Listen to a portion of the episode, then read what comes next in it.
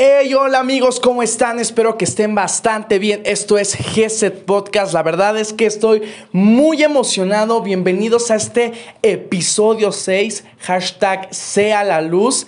Eh, antes que nada, quiero eh, pedirles una disculpa, ya que el día viernes, el pasado viernes, no pudimos subir podcast. Tuve ahí unos compromisos, pero ya estamos de regresos. Eh, estamos de regreso con este episodio. Y quiero que me cuentes qué tal les pareció nuestro primer invitado, qué tal.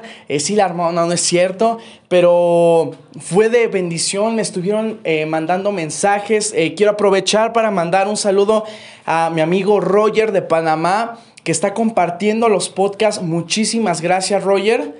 Roger, muchísimas gracias y saludos hasta allá. Y el día de hoy, como ya mencionado, eh, el nombre de este episodio es Sea la Luz. Y quiero empezar con este hermoso versículo que es Mateo 5, 14 al 16. Y dice así, vosotros sois la luz del mundo. Una ciudad situada sobre un monte no se puede ocultar, ni se enciende una lámpara y se pone debajo de un almud, sino sobre el caldero y alumbra a todos los que están en la casa. Así brille vuestra luz delante de los hombres para que vean vuestras buenas acciones y glorifiquen a vuestro Padre que está en los cielos. La verdad es que hay algunas dudas, eh, personas eh, tratan como de definir qué era lo que estaba, lo que Jesús quería decirnos en, este, en estos versículos, en qué consiste esa luz. Y no solo eso, sino cómo manifestar eh, bien, correctamente esa luz que Dios nos ha dado. quiero empezar diciendo que a primera vista, eh, ser luz del mundo, como dicen los versículos, es como un concepto difícil de entender, ¿sabes? También a mí al principio cuando empecé a hacer eh, este estudio, este episodio, también es, eh, tuve como un poquito de complicidad para poder expresar todo, poder comprender estos versículos, a qué se refería Jesús ya que eh, podríamos pensar en nosotros como eh, portadores de ese mensaje, del mensaje y llevar esa luz para alguien más, es decir, la luz de Jesús.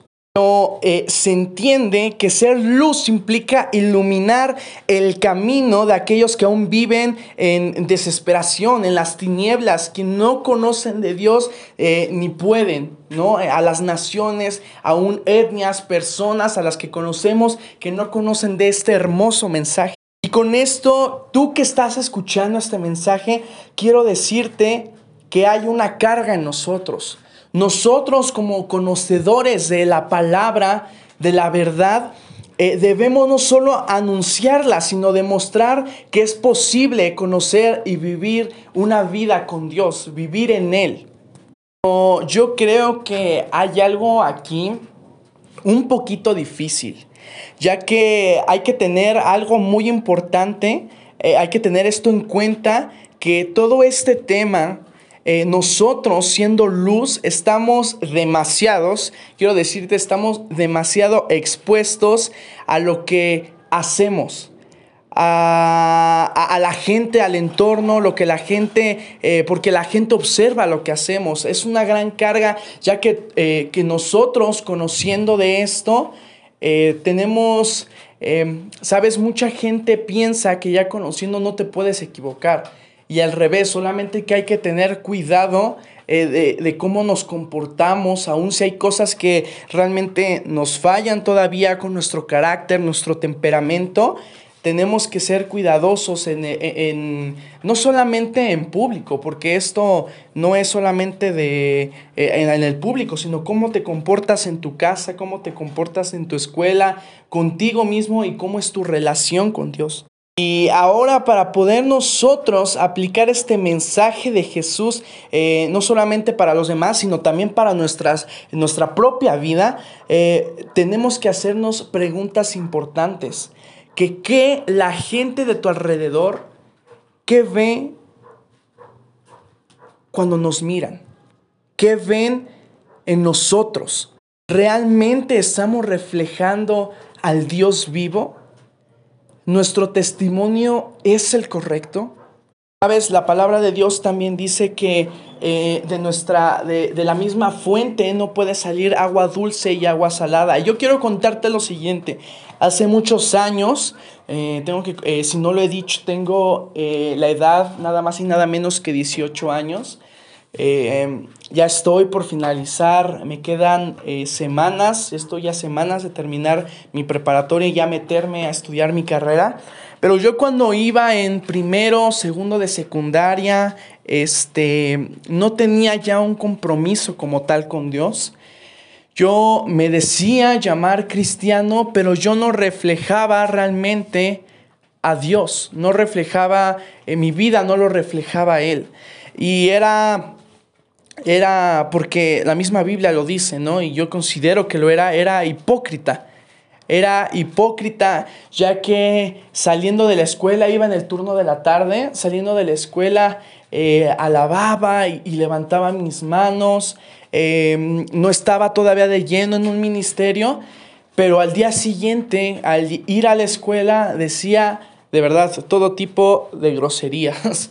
Era, yo creo que, digo, no era la persona más eh, mal hablada, sino que sí, eh, me aventaba una que otra maldición que no es correcto.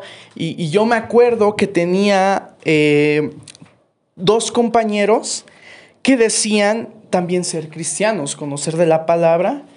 Y yo me acuerdo que una vez me cayó de peso realmente algo de lo que me dijo, que dijo lo siguiente, oye, si tú eres cristiano, ¿por qué te comportas así? ¿Por qué te estás comportando de tal manera en que no estás representando a Dios? Y él me lo dijo, ¿no? También, ¿sabes que no lo estamos haciendo de la manera correcta? Y créeme que eso cayó como a eh, de agua fría a mi vida porque tenía razón. Y mm, yo quiero que por los siguientes minutos que ya va a acabar este podcast, eh, quiero hacerte las siguientes preguntas. ¿Qué tal tu testimonio en tu hogar? No solamente en tu hogar, ¿qué dice tu familia de ti? ¿Qué dicen tus amigos? ¿Qué dicen tus pastores? ¿Qué dicen tus líderes de ti? Cómo, tú te estás comportando eh, eh, a los demás, a las personas que necesitan escuchar ese mensaje de salvación realmente, o necesitan crecer, realmente los ayudas a acercarse a Dios. Los ministras eh, en, su hogar, los alientas a seguir este camino. Jesús nos dice, ustedes son la luz. Y créeme que él no nos asignaría una tarea que no podamos cumplir. Por lo tanto, yo te quiero animar y te quiero decir esto, no dejes de brillar, no te escondas, no seas eh, como este animal, se me fue, como los camaleones, ¿no? Que te camuflajeas, eh, en la escuela eres uno, en tu casa eres otro, en la iglesia eres otro, con tus amigos eres otro. ¿Cómo te estás comportando? Quiero acabar con esta hermosa frase que escuché, que nuestras buenas acciones apunten siempre hacia el Señor y que al verlas la gente pueda glorificarlo. Así que tenemos que ser luz, tenemos que ser luz y yo te animo y te invito y te hago la siguiente pregunta. ¿Estás listo para brillar con esa luz intensa?